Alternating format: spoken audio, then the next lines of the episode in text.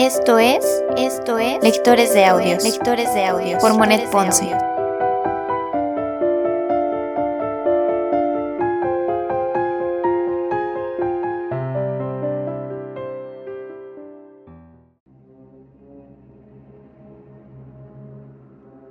Segunda temporada. Segunda temporada. Frankenstein.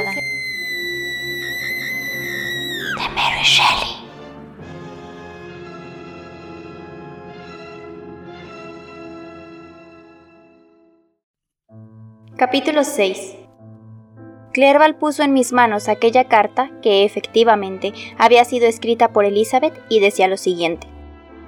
Ginebra, 18 de marzo de 1700. Mi muy querido primo, sé que has estado enfermo, gravemente enfermo, y ni siquiera las cartas que constantemente hemos recibido de nuestro querido Henry han bastado para liberarme de mi preocupación por ti. Sé también que te han prohibido terminantemente escribir, sostener la pluma tan solo. No obstante, pienso que una sola palabra de tu puño y letra habría bastado para calmar nuestra ansiedad. Víctor, durante días y días he esperado en cada correo la llegada de tus cartas, de esas palabras tuyas que nos tranquilizaran, y solamente mis fervientes súplicas a mi tío han impedido que éste emprendiera el viaje, tan penoso para él, hacia Ingolstadt. Quería evitarle a toda costa los peligros y las fatigas que ese viaje representan para él. Pero cuántas veces habré sentido el deseo de hacerlo yo misma en su lugar la simple idea de que te estaba cuidando una enfermera vieja y asalariada, que nunca podrá adivinar tus deseos, y menos aún cumplirlos con el cuidado y el amor que pondría yo en ello, me tenía desesperada. En fin, todo esto ha pasado ya. Clerval nos ha escrito diciéndonos cuánto mejoras, y lo único que espero es la confirmación de tan excelentes noticias de tu propia mano. Cúrate enseguida y vuelve con nosotros. Aquí encontrarás un hogar feliz y unos seres que te han amado siempre tiernamente. La salud de tu padre sigue siendo magnífica, y su único deseo es verte, porque solo de esta forma podrá convencerse de que estás perfectamente curado. Asimismo, cuando vengas, verás los progresos que ha hecho nuestro querido Ernest. Tiene ya 16 años y está lleno de vivacidad y optimismo desea convertirse ardientemente en un buen ciudadano suizo y su sueño es entrar en el ejército, en el servicio exterior. Pero no nos resignamos a separarnos de él mientras tú, su hermano mayor, no hayas regresado a casa. A mi tío le desagrada profundamente la carrera militar en un país extraño. Pero Ernest no ha demostrado jamás tener la capacidad que tú tienes, y para él el estudio es algo desagradable. Pasa su tiempo al aire libre, escalando o remando en el lago, y tanto es así que yo temo se convierta en un vagabundo si no cedemos y le permitimos satisfacer sus gustos. Desde que tú nos dejaste no se han producido demasiados cambios, excepto en lo referente al crecimiento de los niños. El lago continúa siendo tan azul y las montañas siguen luciendo sus nevadas como siempre, haciéndonos pensar en la placidez de nuestro hogar, regido también como siempre por leyes inmutables. Mis pequeñas ocupaciones me absorben y me producen distracción, y tan solo me siento compensada cuando veo a mi alrededor caras felices y alegres. Sin embargo, sí ha habido un cambio en nuestra casa. ¿Recuerdas con qué motivo entró a nuestro servicio Justine Moritz? Es probable que tu memoria flaquee, pero te lo recordaré brevemente. La madre de Justine era viuda y tenía cuatro hijos, siendo ella la tercera. Esta niña había sido siempre la favorita esta niña había sido siempre la favorita de su padre. Aunque no sé por qué extraño motivo su madre, después de la muerte del señor Moritz, empezó a maltratarla. Mi tía lo observó y cuando la pequeña cumplió los 12 años persuadió a su madre para que la dejara vivir con nosotros. Estarás de acuerdo con que las instituciones republicanas de nuestro país han tenido la virtud de mantener costumbres más sencillas y alegres que las que persisten con las grandes monarquías de otras naciones vecinas. Las barreras entre las distintas clases sociales de sus habitantes están menos definidas, pues incluso los miembros más pobres de nuestra sociedad no lo son tanto como los de otros países. No es lo mismo ser sirviente en Ginebra que serlo en Francia o Inglaterra. Así pues, cuando Justin vino a vivir con nosotros, aprendió los deberes de una sirvienta, condición que en nuestro país no significa en modo alguno permanecer ignorante o sacrificar la dignidad humana. Recordarás que la pequeña Justine era tu favorita. Solías decir que cuando estabas de mal humor, te bastaba una mirada a la pequeña para que se te disipara. Lo mismo ocurría con Ariosto, cuando se refería a la belleza de Angélica.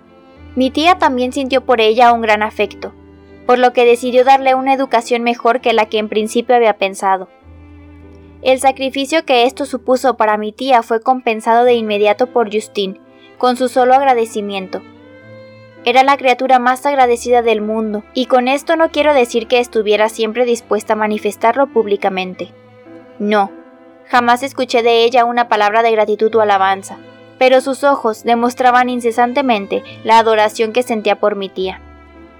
Aunque de carácter juguetón y aturdido, siempre permanecía atenta al menor gesto de mi tía, a quien consideraba el prototipo de toda excelencia. Incluso se esforzaba por imitar sus modales y palabras, hasta el extremo que algunas veces, hoy todavía, consigue hacérmela recordar. Cuando mi querida tía murió, la pena que nos atenazaba impidió dedicar nuestra atención a la pobre Justine, quien durante su enfermedad la había cuidado con tanta inquietud como afecto. Pobre Justine, Estando ella misma enferma, no dejó de cuidar ni por un momento a mi tía. Sin embargo, esto solo había de ser una pequeña muestra de las pruebas que tendría que sufrir, puesto que sus hermanos y hermanas fueron muriendo uno tras otro. Así pues, su madre se quedó sola, con la hija a quien tampoco había querido.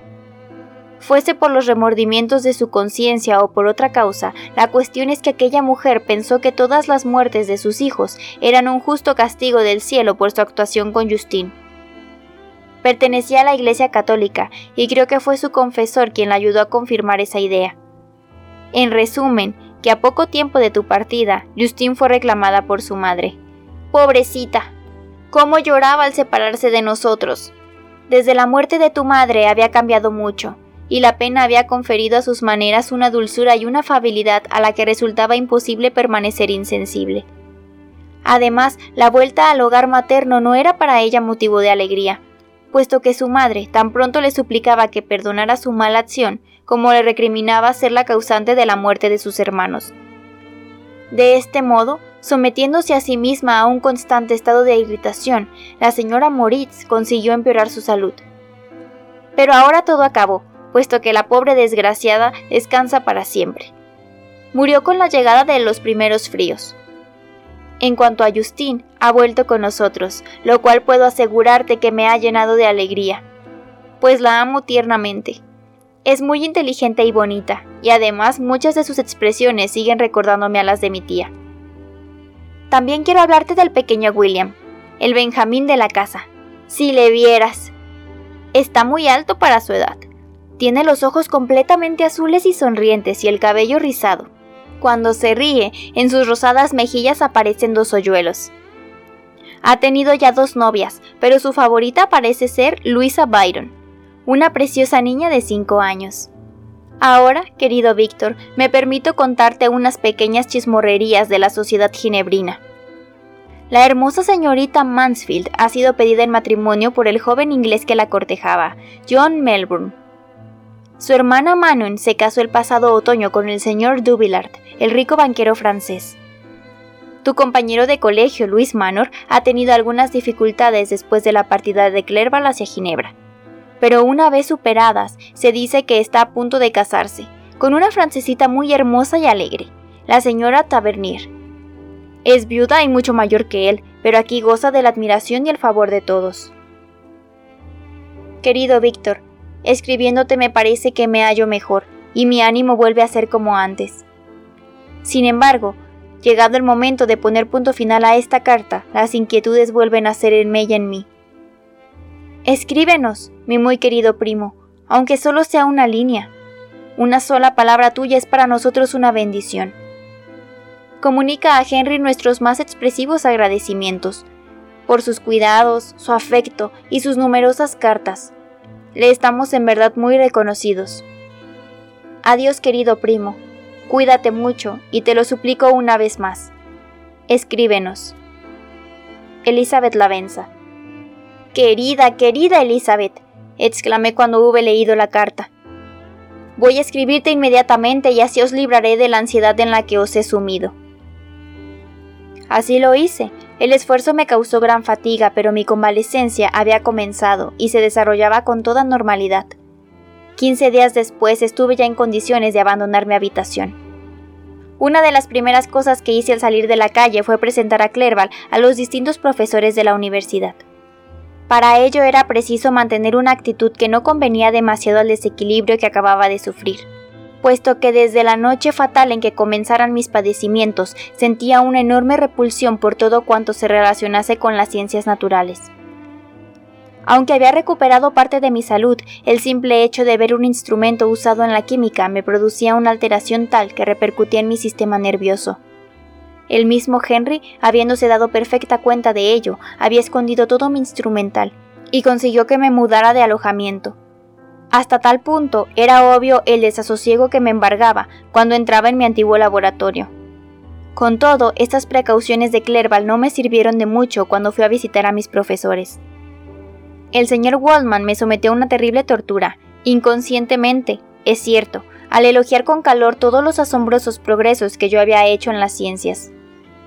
Al darse cuenta de que sus palabras me molestaban y sin conocer la causa de ello, cambió de tema. Quizá porque creyó que era mi modestia la que me impedía escuchar tales alabanzas sin alterarme. Habló de la ciencia en general, procurando no hacer alusiones personales para no molestarme. Su deseo de complacerme era evidente y sin embargo me torturaba. ¿Qué podía hacer yo? Sus palabras me producían el mismo efecto que la visión de todos y cada uno de los instrumentos que más tarde habían de proporcionarme tan grandes torturas. Cada cosa que decía era una nueva herida para mí, pero en modo alguno podía revelar lo que estaba experimentando. Clerval, cuyos ojos y sentimientos detectaban con asombrosa rapidez las sensaciones que otros estaban viviendo, consiguió que se abandonase el tema, motivo de mis sufrimientos, alegando su completa ignorancia en la materia. Entonces la conversación giró por otros cauces, el diálogo se generalizó y yo mismo, agradeciendo de todo corazón la estratagema de mi amigo, tomé parte en la conversación. Debo decir que aunque la actitud que yo mantenía era causa de mi preocupación para él, Henry nunca trató de arrancar mi secreto. Por mi parte, y aun cuando era mi amigo más querido, tampoco me decidí nunca a revelarle el repugnante secreto que a menudo irrumpía en mi memoria. Por miedo de que al contarlo a una persona se reprodujese en mi mente con mayor virulencia. El señor Krempe no manifestó la misma consideración que su colega, en las condiciones en que me hallaba, sus alabanzas, desprovistas de toda sensibilidad, torpes y virulentas, me hicieron mucho más daño que la benevolencia del señor Waldman. Este muchacho nos ha hecho bajar los humos a todos. Gritaba sin ningún pudor. Sí, sí, continuó dirigiéndose a mí. Ya puede mirarme, asombrarse cuanto quiera. No por eso dejará de ser verdad lo que digo. Imagínese, un mequetrefe que hace unos años creía en Cornelio Agripa como en las sagradas escrituras, se coloca a la cabeza de toda la universidad de la noche a la mañana. Ah, y si sigue así, los demás no haremos ninguna falta. Al ver el cambio de expresión que se producía en mi rostro, prosiguió. El señor Frankenstein es muy modesto, cualidad excelente para un joven. Los jóvenes no deberían tener tanta confianza en sí mismos. ¿No es cierto, señor Clerval? Yo, cuando joven, era muy confiado, pero la juventud se escapa con los años. Así diciendo, el señor Krempe empezó a alabarse a sí mismo, y la ventaja que obtuve de ello fue que abandonó un tema que me causaba profundo malestar. Clerval jamás había compartido mi afición por las ciencias naturales, y sus estudios eran por completo distintos de los que yo seguía. Había venido a la universidad con el deseo de aprender lenguas orientales hasta convertirse en un verdadero maestro, puesto que ello abría nuevos horizontes al plan de vida que se había trazado. Decidido a no pasar sin pena ni gloria por el mundo, había vuelto su mirada hacia Oriente como la única tierra en la que podía llegar a desarrollar lo que su espíritu emprendedor deseaba. El persa, el árabe y el sánscrito le atraían poderosamente, y no le fue difícil, dadas las circunstancias por las que yo atravesaba, convencerme para que también los estudiara. Como quiera que la inactividad había sido para mí poco soportable siempre, y dado que mi espíritu deseaba ardientemente evadirse y que mi antigua actividad me resultaba odiosa, al verme compañero de estudios de mi mejor amigo, me invadió un sentimiento en el que se mezclaban el consuelo y la tranquilidad. Al mismo tiempo, los trabajos de los especialistas en la materia me sirvieron más como medio de consolación que como instrucción. No intenté como Henry penetrar los secretos de las lenguas orientales con espíritu crítico. Mi actividad en ese sentido era temporal y estudiaba los textos con el único deseo de comprender lo que decían. Pero mis esfuerzos encontraron en ellas muchas fuentes de compensación. Su melancolía y su alegría características confirieron a mi espíritu un cierto alivio y apaciguamiento, elevándolo hasta un grado que nunca había alcanzado al estudiar los autores de otros países. Al leer sus escritos, la vida parece haberse convertido en un jardín de rosas caldeado por el sol. En las sonrisas y caricias de una dulce enemiga, en el fuego que consume vuestro propio corazón. Qué distinto era todo esto de la heroica y viril poesía de la Grecia y la Roma clásicas. El verano transcurrió y nosotros seguimos ocupados en nuestros estudios. Mi vuelta a Ginebra había sido fijada para fines del otoño. Sin embargo, ciertos incidentes hicieron que se retrasara el viaje. Y cuando llegó el invierno, los caminos quedaron intransitables por causa de la nieve. De modo que mi regreso quedó definitivamente postergado hasta la primavera siguiente. Esta demora me disgustó un poco, pues tenía vivos deseos de regresar junto a los míos. Aunque por otra parte no quería dejar solo a Henry Clerval antes de que hubiese podido conocer a más gente en un lugar que para él era todavía extraño. Pese a todo, el invierno transcurrió agradablemente y la primavera, no obstante llegar con un retraso desacostumbrado, hizo honor a su nombre por la magnificencia de sus manifestaciones. Llegó el mes de mayo y yo seguía esperando un día tras otro la carta de la que dependía la fecha de mi partida. Cuando Henry me propuso hacer una excursión a pie por los alrededores de Ingolstadt con objeto de que fuera mi despedida de aquellos lugares, acepté con gusto su proposición, tanto porque siempre había sido un buen andarín como porque Clerval era mi compañero favorito para las salidas de esta naturaleza, que tan a menudo efectuábamos en mi país natal. Empleamos unos 15 días en esta excursión, que hizo me restableciera por completo, moral y físicamente, al contacto con el aire sano, la belleza del paisaje y las conversaciones con mi amigo. Ya he dicho antes que el estudio me había conducido a rehusar la compañía de mis semejantes. Pero ahora, al lado de Clerval y gracias a sus palabras, empecé de nuevo a amar la belleza de las cosas y el rostro alegre de los niños. Mi buen amigo, con cuánta sinceridad me amaste y con qué fuerza conseguiste elevar mi espíritu hasta hacerlo igual al tuyo. Un objetivo plagado de egoísmo me había insensibilizado y empequeñecido, hasta que tu gentileza y tu bondad consiguieron abrir de nuevo mi corazón. Volví a ser la criatura segura y feliz que unos años antes era amada por todos e ignoraba penas y desengaños. Un cielo sereno, los campos reverdecidos, cualquier poder de la naturaleza me llenaba de éxtasis. La primavera que disfrutábamos era magnífica, las flores lucían en los setos y el verano se anunciaba ya. Me sentía libre de las obsesiones que me habían atenazado el otoño anterior, aunque en mis esfuerzos por librarme de ellas había pagado un precio riguroso. Henry se alegraba conmigo y compartía mi dicha. Se esforzaba en divertirme y en verdad que los recursos de su inteligencia resultaron ser verdaderamente grandiosos. Su conversación desbordaba imaginación, parodiando a los autores persas y árabes y contando cuentos apasionantes, producto de su propia invención. Algunas veces recitaba mis poemas favoritos o me obligaba a entrar en discusiones con argumentos verdaderamente ingeniosos. Volvimos a la universidad un domingo por la tarde. Los campesinos bailaban y la gente que se cruzaba en nuestro camino mostraba alegría y felicidad. Yo mismo me sentía inundado de optimismo y me abandonaba sin recato alguno a la alegría que reinaba por doquier.